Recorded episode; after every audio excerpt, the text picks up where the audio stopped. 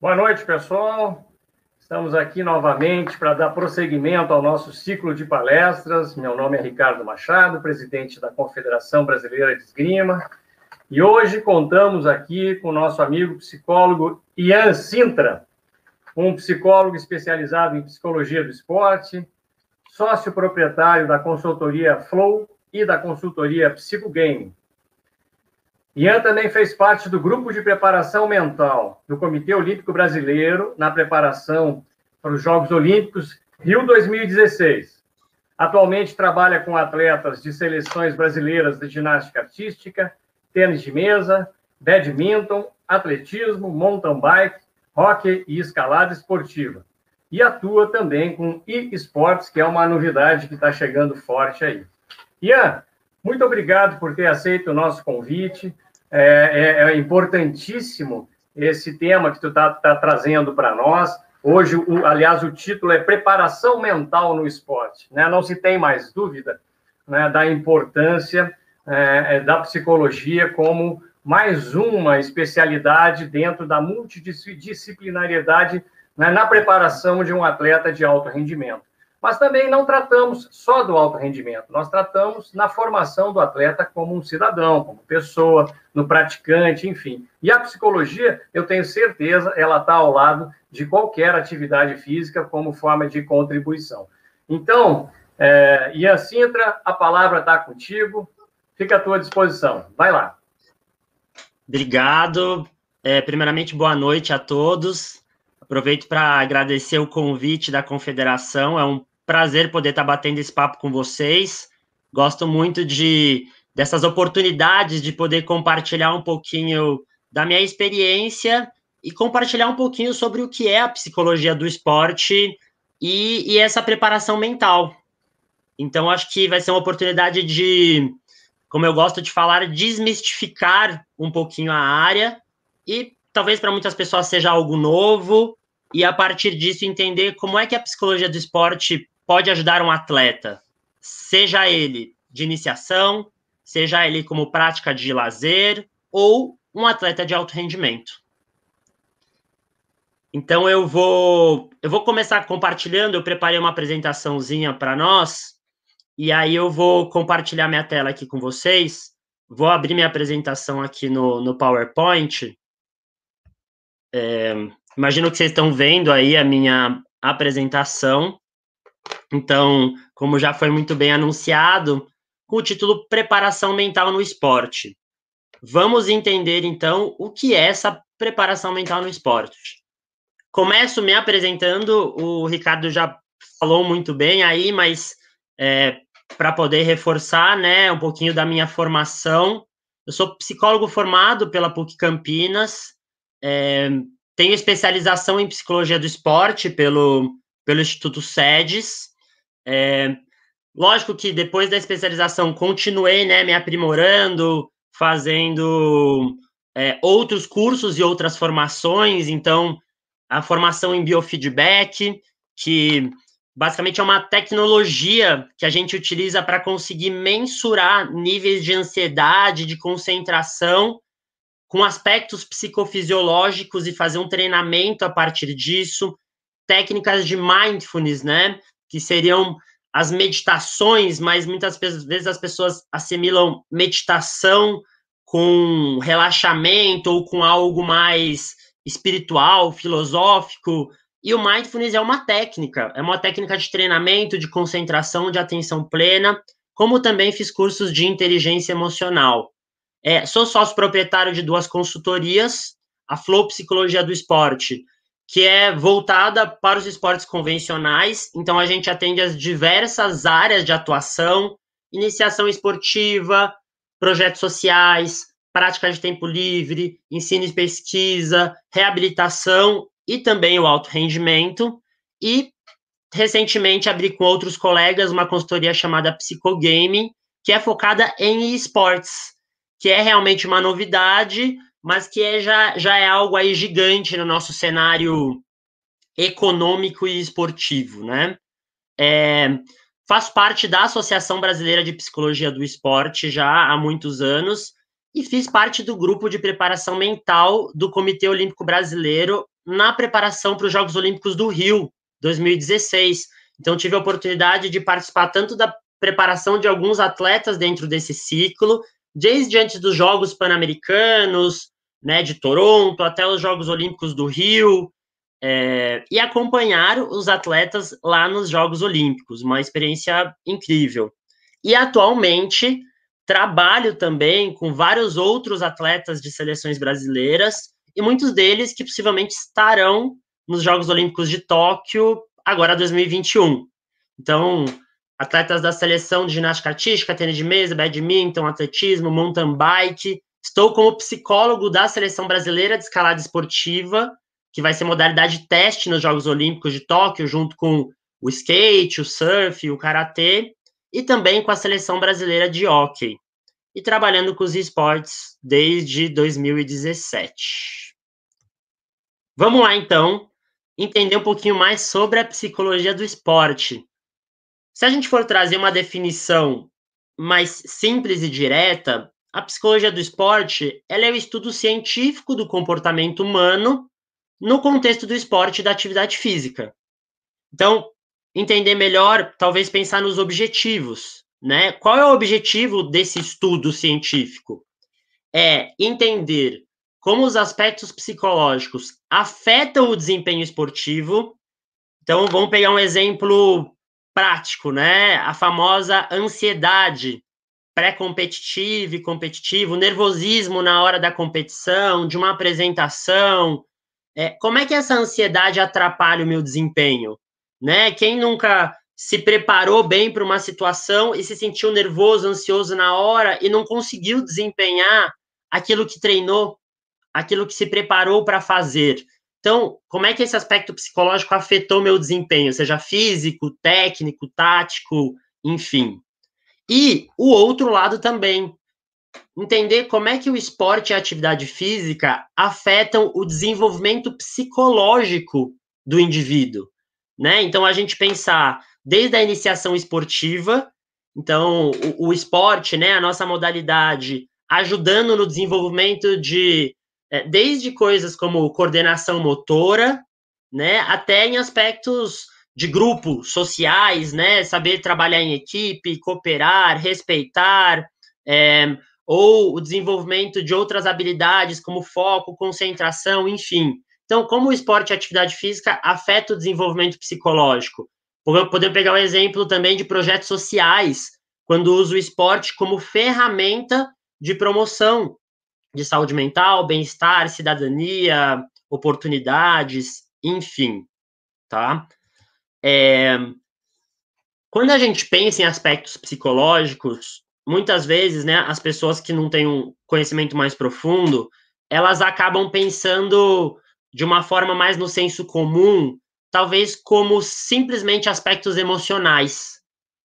Pô, então, né, o quanto eu estar feliz, triste, animado, desanimado, vai afetar o meu desempenho? Também, mas é muito mais do que isso. É, eu gosto de dividir os aspectos psicológicos em algumas dimensões, para que as pessoas consigam entender e, e, mensurar a proporção né, e a relevância que tem esses aspectos psicológicos no nosso desenvolvimento, enfim. Então, temos lá os aspectos emocionais, eu trouxe alguns exemplos aí na apresentação motivação, medo, ansiedade, frustração, alegria, tristeza, gratidão, agressividade, dentre outras que a gente poderia citar. Aspectos cognitivos, então, atenção, concentração, foco, memória, é, aspectos necessários para a nossa aprendizagem, tomada de decisão, velocidade de reação, tudo que está ligado a memória, linguagem e aprendizagem vai estar ligado a aspectos cognitivos, realmente nossa cognição. Aspectos sociais. Então, o que serão aspectos sociais? De sociabilidade, de socialização, aspectos grupais, comunicação, liderança, cooperação, trabalho em equipe, coesão de grupo, relações interpessoais, muitas vezes você pensa, tá, pô, legal, mas eu, eu, eu eu treino, compito, participo de uma atividade individual. Ok, mas com certeza você treina com outros colegas, você tem que integrar muitas vezes uma comissão técnica, ou você está participando de uma escola esportiva, enfim, nós sempre estaremos vivendo em sociedade, socialmente, e esses aspectos são uma demanda também para a psicologia do esporte. E também eu gosto de citar os aspectos psicofisiológicos. Então, o que, que é isso, né?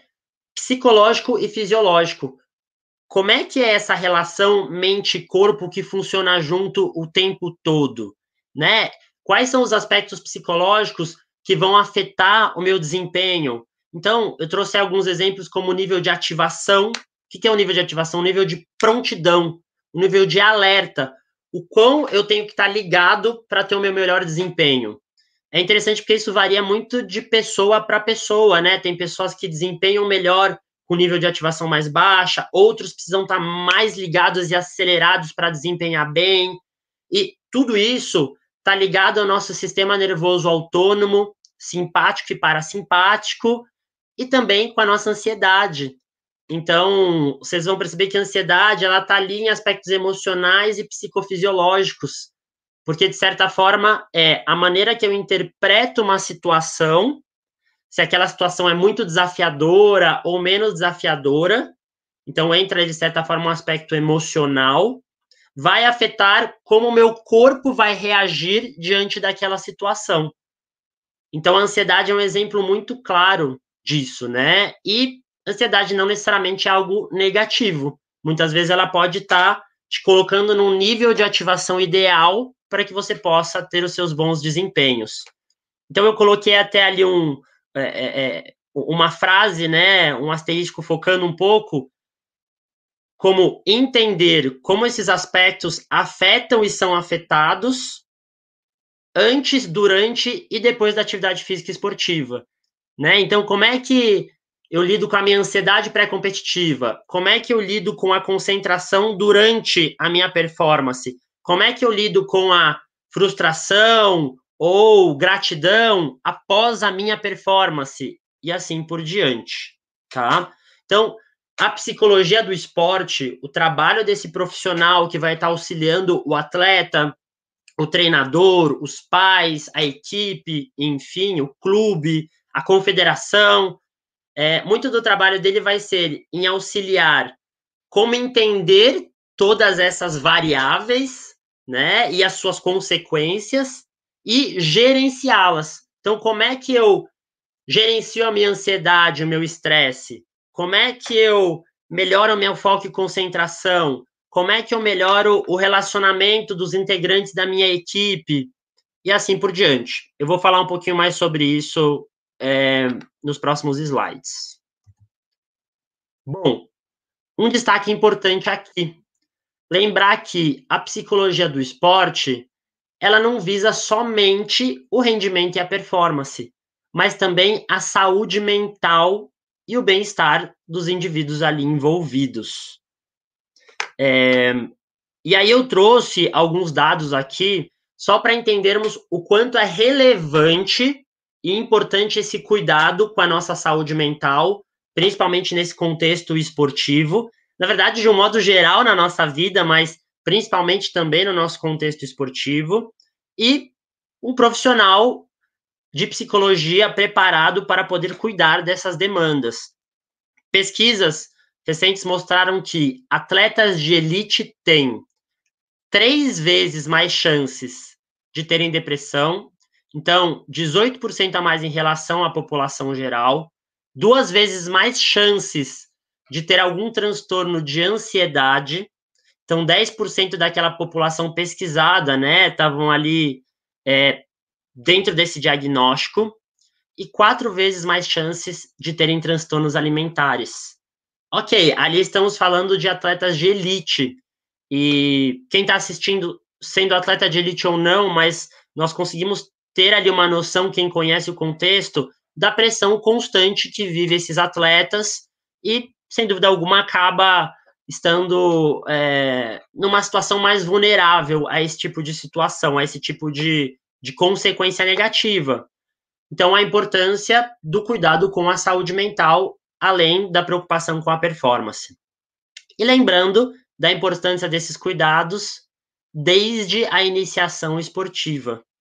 Então, eu destaquei esses cuidados com a iniciação esportiva, falando da saúde mental, mas não só isso, até quando a gente pensa em performance, se um atleta que está iniciando, um jovem, uma criança, um adolescente, enfim, está iniciando naquele esporte, naquela modalidade, ele pode e deve já estar entrando em contato com a psicologia do esporte para que já vá tendo todo um processo de psicoeducação, então entendendo esses conceitos, se apropriando deles, fazendo sentido para aquela pessoa, entendendo e treinando aquelas práticas do treinamento mental, enfim, como também os cuidados com a sua saúde, para que ele possa desenvolver ao longo de toda a sua carreira. Bom, focando aí um pouco mais na preparação mental para o esporte, né? Voltado um pouco mais ali para o nosso alto rendimento. Então, eu quis trazer para vocês um pouco das principais demandas que geralmente surgem quando as pessoas buscam essa preparação mental, ou talvez as principais demandas que a preparação mental vai auxiliar neste gerenciamento.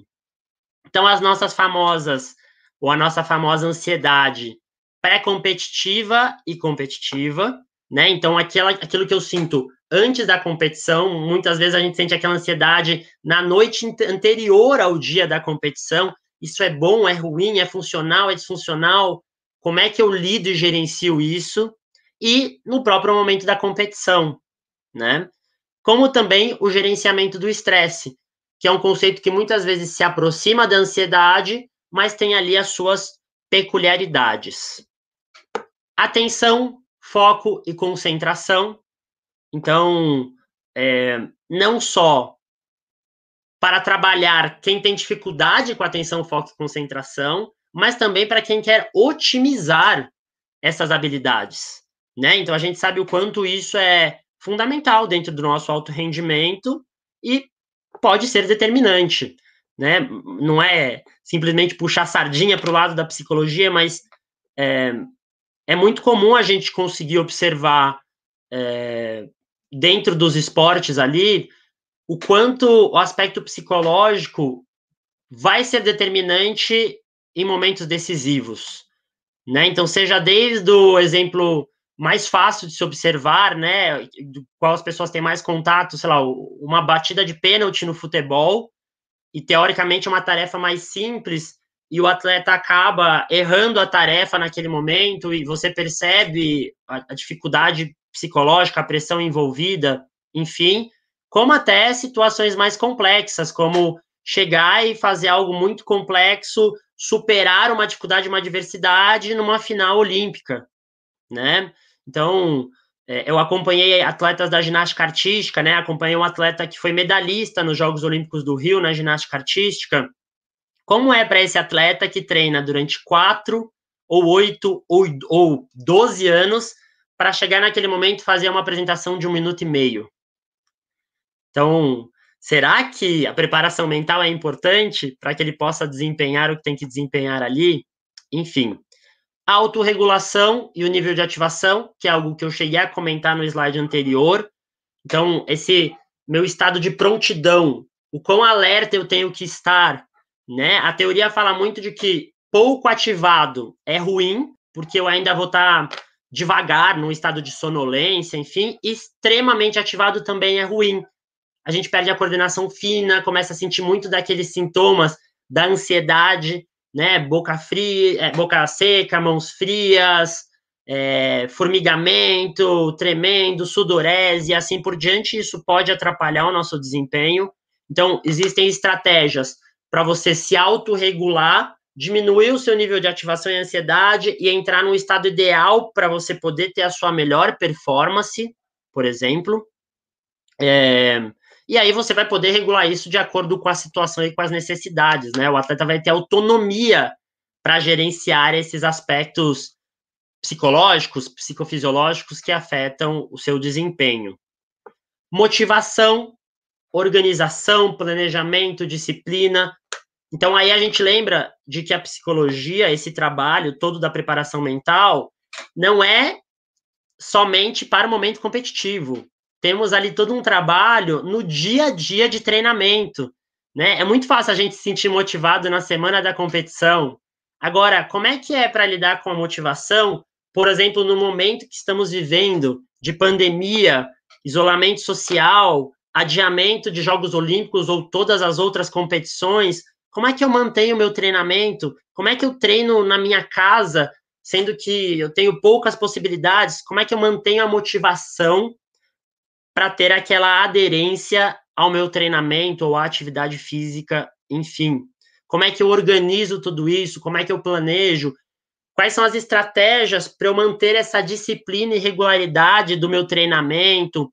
Como é que eu posso auxiliar? Vamos pensar um pouquinho maior. Como é que eu, como treinador, posso auxiliar a minha equipe ou o meu atleta no gerenciamento dessa motivação, dessa organização, planejamento e a disciplina que eu sei que ele tanto precisa, ou eu como pai, como mãe, como responsável, como é que a gente trabalha, né, tudo isso em relação àquele meu filho que está iniciando no esporte e diz que quer tanto ser um atleta de elite, mas falta esse engajamento. A psicologia vai auxiliar muito em todos esses aspectos. Existem técnicas e estratégias para trabalhar essas demandas. Então, liderança, seja vamos treinar aspectos de liderança em treinadores, em gestores, em presidentes, em capitães da minha equipe, enfim, né? Como também resoluções de conflitos, a gente sabe que é uma demanda que acaba surgindo, independente de ser esporte coletivo, individual, enfim, né? é, já liga até com o tópico de baixo, o relacionamento com colegas de equipe, o relacionamento com treinadores, o relacionamento com os próprios pais. Então, vai ter um profissional ali para poder trabalhar tudo isso, faz tudo parte da preparação mental. É, temáticas da vida pessoal. Então, quando a gente pensa em psicologia do esporte, a gente pensa em competição, em rendimento, às vezes em saúde mental, e aí a gente precisa lembrar que antes de um atleta, temos ali um ser humano. E como ser humano, terá a sua vida pessoal, terá as suas dificuldades, limitações, conflitos, é, vulnerabilidades. E é importante poder ter alguém ali com um vínculo de confiança, um vínculo de sigilo ético profissional, para que você possa realmente não só colocar para fora, como também ouvir as melhores orientações possíveis para aquele momento. Isso é muito importante. Aspectos de grupo. Então, como eu também já comentei anteriormente, aspectos de grupo não é só para esportes coletivos. Em esportes individuais, também lidamos com grupo, também lidamos com, com aspectos sociais. E aí vai entrar todo esse trabalho de comunicação, cooperação, trabalho em equipe, dentre outros aspectos de grupo. E uma demanda que, na verdade, sempre existiu, mas estão dando uma atenção maior agora, e a psicologia do esporte é, tem estudado muito e lidado muito com isso, atendido essa demanda, que é a transição de carreira. Então, geralmente existe ali alguns momentos de transição de carreira, pode ser desde aquele atleta que praticou a modalidade durante a infância e adolescência e chegou num momento decisivo da vida, onde ele vai ter que escolher entre ingressar numa faculdade ou se manter no esporte de alto rendimento. Pô, mas não dá para fazer os dois? Muitas vezes é possível conciliar. Vamos trabalhar aí as demandas de motivação, organização, planejamento, disciplina, entre outras, mas muitas vezes teremos que fazer escolhas. Enfim, então, é um momento de transição de carreira importante, né? Como também o final da carreira como atleta. Então, é, os atletas relatam, né, de que não é fácil esse momento, a aceitação desse momento da transição de carreira. Muitas vezes falam, ah, porque eu estou encerrando a minha carreira. É, na verdade é uma transição, porque você não vai simplesmente encerrar com certeza você vai levar junto com você muitos desses aprendizados do esporte para aquilo que vem a seguir. Mas será que você trabalhou e se preparou para esse momento? Seja na parte organizacional, seja na parte financeira, seja na sua parte de, de mídia, de propaganda e marketing, seja em todos os aspectos, até no aspecto emocional. Então, a psicologia do esporte atende também essa demanda da transição de carreira. Bom, em seguida, eu achei legal poder trazer para vocês principais técnicas e ferramentas. Existem muitas outras além dessas, mas eu quis citar algumas ferramentas e técnicas que nós utilizamos, que a preparação mental utiliza para atender muitas daquelas demandas citadas anteriormente. Então tem aí a respiração diafragmática. O que é a respiração diafragmática? Ela é muito difundida muitas vezes no próprio mindfulness que eu comentei, é, no yoga, no pilates, e também indicada por médicos, psiquiatras, psicólogos, para controlar a ansiedade e o estresse, para a estratégia de autorregulação do nível de ativação, para tratamento e melhora da insônia, por exemplo. Então, é uma técnica que você vai utilizar a sua respiração como ferramenta para poder trazer consequências psicofisiológicas, por exemplo, diminuir a sua frequência cardíaca, consequentemente ativar o seu sistema nervoso parasimpático e diminuir seu nível de ativação. E com isso vai melhorar aqueles sintomas da sua ansiedade, do seu estresse, enfim, né?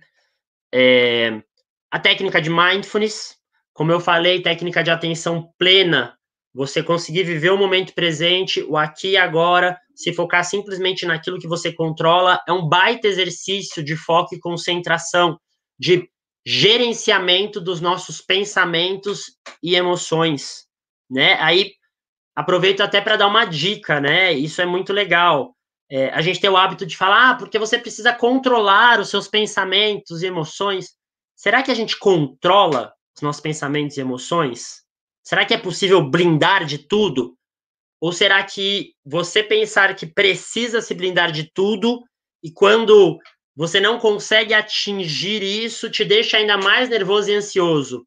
Talvez a gente possa usar a ideia e o conceito de gerenciamento. O que é gerenciar? Opa, isso fica, isso sai, isso fica, isso sai. Apareceu um pensamento disfuncional, intruso. Como é que eu deixo esse pensamento embora, volto para o foco naquilo que é importante para mim? Enfim, então o mindfulness ajuda muito nesse gerenciamento. Técnicas de visualização e mentalização. Basicamente, eu vou mentalizar, projetar mentalmente aquilo que eu pretendo fazer na minha prática. Seja uma técnica específica que eu estou aperfeiçoando, seja uma estratégia tática, um planejamento que eu vou querer botar em prática lá na hora da competição, enfim, seja uma situação, né, uma visualização situacional para eu já me preparar para o ambiente que eu vou enfrentar, como é que é a torcida, como é que é aqueles momentos decisivos, você já ir prevendo mentalmente, preparando o seu cérebro para aquilo que você pretende executar na prática. Então, é muito interessante porque a teoria, os estudos de neurologia, neuropsicologia, eles mostram que quando eu projeto mentalmente uma ação prática, eu ativo no meu cérebro a mesma área cerebral que eu vou utilizar na hora da execução. Então, lógico que são intensidades muito diferentes, mas se eu estou mentalizando alguns movimentos específicos, eu estou, de certa forma, fazendo uma musculação cerebral, um treinamento mental para aquilo que eu vou querer usar na prática tá? Então é, é, super interessante e é uma técnica que tem resultados muito positivos. Um, a técnica de autofala, diálogos internos, né? Então você falar com você mesmo vai ser desde uma palavra-chave, que vai ser um gatilho para uma informação importante, ou como controle emocional, ou como estratégia tática, enfim, ou diálogos internos, onde você vai conversar com você mesmo internamente, retomando aqueles pensamentos que você já preparou previamente com o seu treinador, ou com o seu psicólogo, ou todos em conjunto, né? Enfim. As técnicas de biofeedback e outros treinamentos cognitivos. Então, a psicologia, muitas vezes, é, além de já sempre enfrentar um certo preconceito, né, com a ideia de ah, psicologia é para maluco, né, ou dentro do esporte achar que buscar uma preparação mental é sinal de fraqueza, vulnerabilidade, enfim, né? A gente também sempre teve de certa forma uma dificuldade de conseguir comunicar com outras áreas ou muitas vezes até comprovar a eficácia do nosso trabalho por trabalharmos com aspectos subjetivos.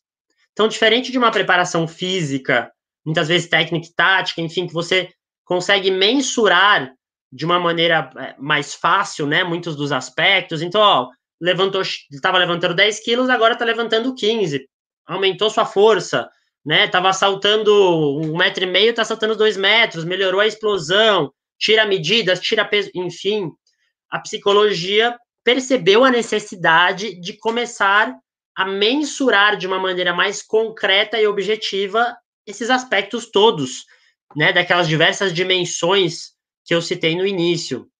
E aí vem a gente vem desenvolvendo cada vez mais ferramentas, então softwares, hardwares para poder trabalhar e mensurar esses aspectos. Então, é, tem lá várias estratégias de treinamento cognitivo, para você poder trabalhar tomada de decisão e velocidade de reação, trabalhar foco e concentração, trabalhar o gerenciamento da ansiedade como biofeedback, e dentre outras estratégias, tá? É, o foco na tarefa, eu gosto de usar muito esse conceito, essa técnica, que é a ideia de focar simplesmente na minha técnica, na minha, na minha tática. Então, eu vou focar no melhor gestual possível dentro da estratégia que eu me planejei, é, simples assim, né? E aí, não estou dizendo que é fácil, porque tem uma diferença grande entre ser simples e ser fácil. Sei lá, por exemplo, emagrecer. Emagrecer é simples. Emagrecer é déficit calórico. Eu tenho que consumir menos calorias do que eu gastei. Ou eu preciso gastar mais calorias do que eu consumi no dia. Pronto, eu vou emagrecer. É simples, mas é fácil? Não é fácil. O foco na tarefa é simples, mas não é fácil. Ele vem de treinamento, treinamento e treinamento. Mas entender esse conceito de que eu tenho que me focar simplesmente naquilo que eu controlo, e no final das contas, no meio de todo aquele contexto esportivo, seja o dia a dia de treinamento, ou seja o momento da competição, a única coisa que eu controlo é as minhas ações. Então, é o foco na tarefa, tá? E aí, a tarefa que você vai executar, o interessante é, ela vai ser a mesma. Lógico se você está sempre dando o seu máximo empenho, vai ser a mesma tarefa que você vai executar, muitas vezes naquela estratégia que está botando em prática num campeonato regional, num campeonato interno do clube, ou numa final olímpica. Tudo bem, a estratégia vai ser diferente, mas assim, a sua tarefa em si vai ser a mesma. Você vai chegar e executar aquilo que você treinou. Reflexões e ressignificações.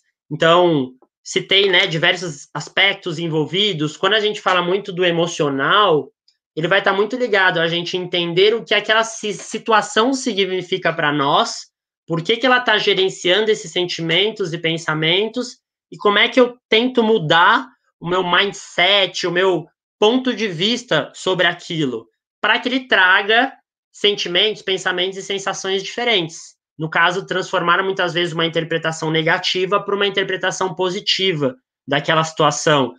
Pô, eu estou morrendo de medo da minha competição. Por quê? Porque eu estou interpretando aquilo como um momento de pressão, de avaliação. E se eu entender aquilo como uma oportunidade? Pô, afinal, eu estou fazendo isso porque eu quero, ninguém está me obrigando a estar aqui. Então vamos buscar fazer mais por prazer, fazer porque eu quero e não porque eu preciso. Parece uma coisa besta, mas isso pode ser exatamente a chavinha que você vira, reflete, ressignifica e começa a enfrentar todas as próximas situações de uma maneira totalmente diferente. Isso pode realmente mudar os rumos da carreira de alguém para algo muito mais positivo e promissor. Estabelecimento de metas. Então, conseguir organizar quais são as metas de curto, médio e longo prazo, quais são os meus sonhos para essa temporada, quais são meus objetivos, quais são minhas metas, quais são as tarefas, e a gente vai organizando ali o passo a passo para que realmente você chegue de uma maneira mais efetiva e eficiente nos seus objetivos.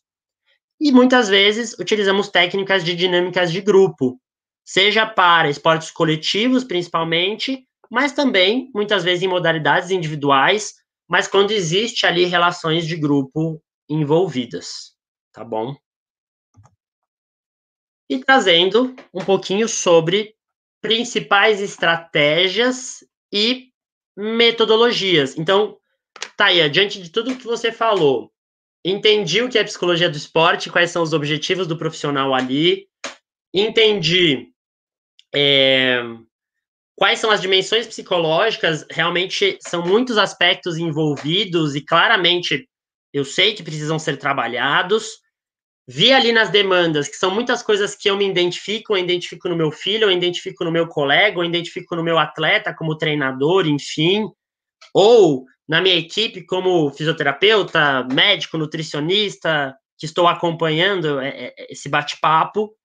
É, vi que existem várias ferramentas né, e, e técnicas para trabalhar tudo isso e como é que isso funciona na prática? Como é que é o trabalho em si na prática? Então, para trazer alguns exemplos para vocês, é, dentro desse trabalho da psicologia, fazemos atividades em grupo, como os atendimentos individuais. Muitas vezes isso flui com a periodicidade de uma vez na semana, duas vezes na semana, três vezes na semana, depende muito das demandas, da necessidade, depende muito da periodização, depende muito é, de encaixar isso dentro, obviamente, do planejamento do treinador, da equipe, porque eu sempre gosto de enfatizar, frisar, a psicologia, ela vem, gente, para somar, para agregar. Em momento algum, a gente vai vir para é, ameaçar o posto de alguém. Isso eu falo muito diante das minhas experiências práticas, né? É, eu já cheguei a enfrentar algumas vezes uma certa resistência, ainda bem sempre deu certo no final das contas, mas uma resistência inicial, às vezes até de uma comissão técnica, de um treinador, com um certo receio de o que é que esse profissional vai falar com o meu atleta, o que é que meu atleta vai contar para ele que eu não posso saber, ou será que vai bater de frente comigo? Gente, estamos para nos alinhar entrarmos todos na mesma página, entendermos os nossos objetivos e nos somarmos, caminharmos junto em prol desse objetivo, né? Assim, se, se existe um profissional, um preparador físico especializado na preparação física, existe um treinador, né, que muitas vezes eu sei que faz preparação física, técnica, tática, trabalha a parte mental, mas que teoricamente vai estar focado na parte técnica e tática, existe um profissional da psicologia do esporte, de preferência formado em psicologia, de preferência com especialização no esporte, que vai dar toda a atenção necessária e o caminho ideal para que se trabalhe os aspectos psicológicos envolvidos, tá? É, então, atividades em grupo, atendimentos individuais, tem todo um processo de avaliação diagnóstica. Então, quando eu entro numa equipe, quando eu sou chamado para trabalhar com um atleta, o início é entender quais são as demandas é, necessárias a serem trabalhadas, quais são os objetivos, qual é a expectativa, e aí usa ferramentas como anamnese, questionários, entrevistas, os famosos testes psicológicos, né, que são ferramentas de uso exclusivo do psicólogo, é, técnicas de dinâmica de grupo, entre outras estratégias para que tenha um entendimento, consiga ter uma imagem de qual é o melhor caminho para desenvolver esse trabalho e atender os objetivos esperados, né, os resultados esperados. Coloquei aqui reuniões transdisciplinares. Então, é a história que eu acabei já citando anteriormente, né, do trabalho multiprofissional. Esse conceito transdisciplinar, ele vem muito da ideia, é, é, é uma evolução do trabalho é, multidisciplinar, que se tornou um trabalho interdisciplinar, onde começou a existir essa troca entre os profissionais, e agora a gente tem usado um conceito de transdisciplinariedade. O que é isso? Óbvio que eu vou respeitar e não vou atuar como treinador, ou como fisioterapeuta, ou como médico, ou como nutricionista, ou como preparador físico, mas eu preciso entender, e vice-versa, todos os profissionais nesta mesma é, posição e sintonia, né? Eu preciso entender como funciona o trabalho desse treinador, o que é que está acontecendo no dia a dia de treinamento desse atleta, quais dificuldades ele está passando, em que estágio técnico e tático ele está, qual é o momento físico dele, ele está bem preparado, não está, ele tem histórico de lesão, ele está recuperando de uma lesão nesse momento, é, como é que está a parte nutricional, tudo isso vai afetar o aspecto psicológico, como os aspectos psicológicos vão afetar todos esses outros aspectos. Então, essa ideia de poder estar tá trocando as informações de uma maneira transparente, né, junto com esses outros profissionais e poder estar, tá, de certa forma, transitando entre as áreas, poder ir lá acompanhar o treinamento, acompanhar o trabalho da fisioterapia, entender o plano alimentar, enfim, vai ser fundamental para um trabalho de ainda de, de uma maior qualidade, tá bom? E aí, dentro disso, já acabei de certa forma citando, né, a importância também quando existe essa possibilidade do acompanhamento de treinos e o acompanhamento de competições. Porque, claro que eu vou me basear muito naquilo que o atleta vai me trazer, naquilo que o treinador vai me trazer, ou que os pais vão me trazer, mas é muito importante também esse trabalho de observação, de acompanhamento, onde eu vou entender qual é aquele contexto que ele está inserido, como é que é aquele ambiente, quais são as demandas ali envolvidas, qual é quase que o clima né, ambiental daquele contexto, como é que ele realmente se comporta e desempenha no dia a dia de treino, como é que ele comporta, se comporta e, e desempenha no dia da competição, tá bom? E aí, reforçando o quanto a preparação mental deve acontecer, como a preparação física, técnica e tática. Ou seja, o ideal é um processo contínuo, a médio longo prazo, e um processo regular. Então, muitos desses atletas que eu acompanho, como eu citei ali na apresentação, eu faço atendimentos semanais ou quinzenais, tenho contato com a maior parte da comissão técnica, vou acompanhando treinos e competições. Quando possível, estou presencialmente, quando não possível, estou virtualmente. E a gente vai fazendo o melhor trabalho e entendendo aí o quanto a psicologia do esporte pode realmente ajudar e somar nessa preparação mental. Seja na iniciação esportiva, seja no projeto social, seja numa prática de tempo livre, ou seja no esporte de alto rendimento e o esporte olímpico. Bom, pessoal, é, falei bastante, acho que trouxe informações importantes e relevantes. Espero que vocês tenham gostado. É, Para mais informações, é, deixei aí os meus contatos, então meu e-mail, no Instagram, o meu perfil, o das duas consultorias, a minha página no Facebook da consultoria e as páginas no Twitter. Estou à disposição para dúvidas, para qualquer é, é, dificuldade, enfim, estamos aí abertos, tá? Muito obrigado.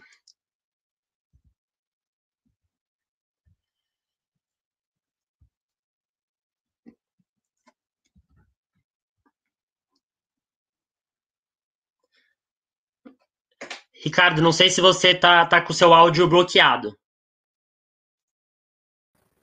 Aí, desculpa, agora sim, agora sim. Não, eu estava, eu estava elogiando, Ian, parabéns pelo, oh, muito obrigado. palestra, é, pelos pontos abordados, a gente que convive é, nesse meio é, esportivo competitivo, é, nós já sabemos há muito, né, há muito da importância e até mesmo da necessidade da, da, do atendimento na psicologia esportiva como uma especialização assim como é a medicina esportiva, assim como é a nutrição uhum. esportiva, né? uhum. a fisioterapia esportiva e de recuperação. Quer dizer, hoje é, não se discute mais, né? A especialidade é, é, é, a base do sucesso no esporte de alto rendimento. Mas aí, Ian, é, até mesmo é, pensando nessa turma que, que, que está nos assistindo ou que vai nos assistir, que não é do alto rendimento né? Pessoal uhum. que está começando, ou os pais de atletas, ou, ou a garotada que está iniciando. É, eu, eu te faço esse desafio. A gente não tem dúvida que para o alto rendimento é, a psicologia esportiva é integrante básico e fundamental do sucesso.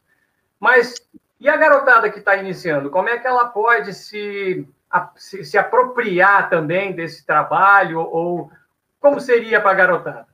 Fala aí. Perfeito, perfeito. Ótima pergunta. É, na psicologia do esporte, a gente trabalha né, muito nesse processo de iniciação esportiva é, onde vão surgir aí diferentes e diversas demandas, é, mas muitas delas vão estar ligadas tanto à aprendizagem da modalidade em si, então está auxiliando os atletas a se desenvolverem na modalidade, seja com essas técnicas de treinamento para poder se aperfeiçoar tecnicamente, é, seja nas estratégias de treinamento para estar tá melhorando seu foco, sua concentração, sua atenção, porque muitas vezes aquele atleta que está iniciando, não necessariamente ele vai chegar ao alto rendimento, e às vezes ele nem quer ser um atleta de alto rendimento, mas ele vai estar utilizando o esporte e o auxílio do trabalho da psicologia para desenvolver essas habilidades que certamente ele vai usar em todos os outros contextos da vida dele. Entra aí muito também um trabalho de muitas vezes algo que parece simples, mas organização de rotina. Então, como é que eu vou encaixar os meus treinos e conciliar com a rotina de estudos? Né? Os pais não querem que ele se foque no esporte, que legal, mas abandone a escola. Então, como é que a gente pode criar uma conscientização para o meu filho, né? Que é importante conseguir conciliar as duas coisas, trabalhar motivação, porque a gente sabe que não é fácil, mesmo na iniciação, é, trabalhar a disciplina e dentre outras demandas que, que vão aparecer, como algo que tem surgido muito e sem dúvida é fundamental é como os pais devem se comportar. Então, eu como pai, eu como mãe, como é que eu faço para não para incentivar o meu filho, querer que ele se empenhe de verdade mas sem fazer com que ele sinta uma pressão. Então, tem aí diversas estratégias, um trabalho específico de orientação dos pais, enfim. É, eu acho, Ian, que tu, tu até na tua palestra, tu fizesse uma comparação muito inteligente. É como se fosse, digamos assim, a preparação física, né? Então, assim, a preparação uhum. psicológica ou, ou treinamento mental é como se pensasse num treinamento físico, né? que, que é de suporte ao esporte, propriamente dito, mas sem a preparação física você não consegue o resultado. Né? A mesma coisa de uma boa nutrição, quer dizer, então o treinamento uhum. psicológico ele se encaixa dentro desse sistema, né? É todo um sistema, sem, sem a preparação física, sem a boa nutrição, sem o atendimento psicológico, uhum. Sem a boa uhum. medicina, né? o atleta não atinge é, os seus resultados, os seus melhores resultados. É isso, Perfeito. é uma comparação, comparação bacana. Tem aqui uma pergunta, Ian, trazida uhum. por Marcelo Corsetti. Marcelo Corsetti é um amigo nosso, é pai de atleta. Legal. E ele pergunta assim: qual é a estratégia nesse momento em que tudo é longo prazo? Descansar total ou pensar como se estivesse em competição? Ele deve estar se referindo à pandemia, né? Que está tudo parado, Sim. tudo projetado para não sei quanto tempo, né? E ele, e ele é pai de, uma, de um excelente atleta nosso. Então, Legal, se ótimo. Presta, se presta, inclusive, para ele. Uma pergunta extremamente relevante, né, para esse momento. Essa é uma demanda que, que surgiu de uma maneira muito forte, né, de todos os atletas, principalmente no início da pandemia e quando a gente foi percebendo que não era simplesmente um mês, porque era muita sensação do começo, né? É. O que, que eu faço agora? Como é que eu vou lidar com tudo isso agora? E a verdade, apesar de parecer é, uma resposta clichê, é a velha história do equilíbrio. Então, assim, não dá para o atleta descansar totalmente, porque é, nós sabemos que a atividade. E aí, entrando também nesse aspecto da preparação física e técnica, né? Como a preparação mental. É, é importante se manter em movimento, é importante se manter em treinamento, e aí o atleta vai fazer aquilo que é possível, que é viável, mas existe muitas estratégias e possibilidades de se adaptar e né, a pandemia, o estar em casa, não é uma justificativa para se tornar alguém sedentário, mas ao mesmo tempo, realmente não faz sentido treinarmos como se tivesse uma competição daqui a duas semanas. E aí entra, né, Ricardo, até um aspecto, e, e Marcelo, entra até um aspecto de periodização, né? Quando a gente pensa na periodização do treinamento físico, técnico, tático, até o mental também tem uma periodização. Então, muitas vezes você pensa, pô, mas será que ele até enfatizou aqui, né? Pensar como se estivesse em competição. Então ele pode falar, pô, Ia, mas o treinamento físico já está mais reduzido, mas será que mentalmente não é legal o meu filho tá ali esperto e ligeiro e treinando e focado? Mas a gente tem que lembrar que também temos um desgaste, um esgotamento mental. Então, da mesma forma que temos esse cuidado de talvez desacelerar um pouquinho, porque é um momento em que talvez estamos tendo que lidar com questões emocionais, por exemplo, o isolamento social, que já vai trazer um certo desgaste. Então, é, tem que ter esse equilíbrio de se manter em treinamento dentro do que é possível e viável, mas talvez seja muito mais um trabalho de manutenção do que um trabalho de evolução. Talvez agora que muitas coisas estão voltando, imagino que já estão começando com um trabalho de desenvolvimento e evolução né, de retomada, de readaptação. Mas acho que esse equilíbrio é o caminho ideal. É. Pois é, aqui no Brasil, Ian, é, a esgrima está é, iniciando, reiniciando nesse momento. Quer dizer, uhum. acho que menos de um mês para cá, os clubes começaram a, a trazer seus atletas de volta. começaram alguns a fazer os primeiros combates, né? Uhum. Então, é um processo, como não tem competição marcada, foram todas elas canceladas, né? nem, nem nacional, Sim. nem internacional, quer dizer, de fato é isso mesmo, é um processo de retomada lenta, né? Uhum. É, uhum. E acho que de, também de se pensar pelo lado psicológico, também de, de liberdade, né? De, né? Uma, uma sensação de, exatamente, né? puxa vida, vou conseguir, vou conseguir me libertar daquele horror que foi esses últimos seis, sete meses, vou sair de casa, é, uhum. vou me cuidar, uhum. mas vou enfrentar. Eu acho que é por aí, né? É difícil, é, mas... É da, da, da, motivação mesmo, né? É aí. É. Bem, é, mas aí, Ian, deixa eu te fazer um outro questionamento. Porque uhum. nós sabemos aí que, embora às vezes é, esteja ao alcance do atleta, por exemplo, alguns clubes brasileiros, na nossa realidade, é, uhum. são clubes muito fortes, muito grandes, que têm toda essa estrutura multidisciplinar para os atletas. Tem a, além, da, além da psicologia, tem a nutrição, tem a fisioterapia, tem a medicina, tem tudo à disposição. É o, é, é o caso dos uhum. grandes clubes aí de São Paulo, do Rio, de Minas, é, de Porto Alegre, do Paraná, enfim. Então, aonde nós conhecemos aí a esgrima de alto rendimento dentro do Brasil, os principais clubes mais mais evoluídos, assim, de estrutura, possuem tudo isso. Mas a gente sabe uhum. também, a gente sabe também, até por experiência, que quando aperta, é quando o atleta vai buscar, às vezes, a, a, a, o assessoramento psicológico, ou mais perto de uma competição, é, uhum. ou algum momento de dificuldade. Como é que tu vê isso, Ian? Né? Me parece assim que deveria ser alguma coisa contínua, mas na prática isso. não é muito bem assim. Como é que tu vê isso?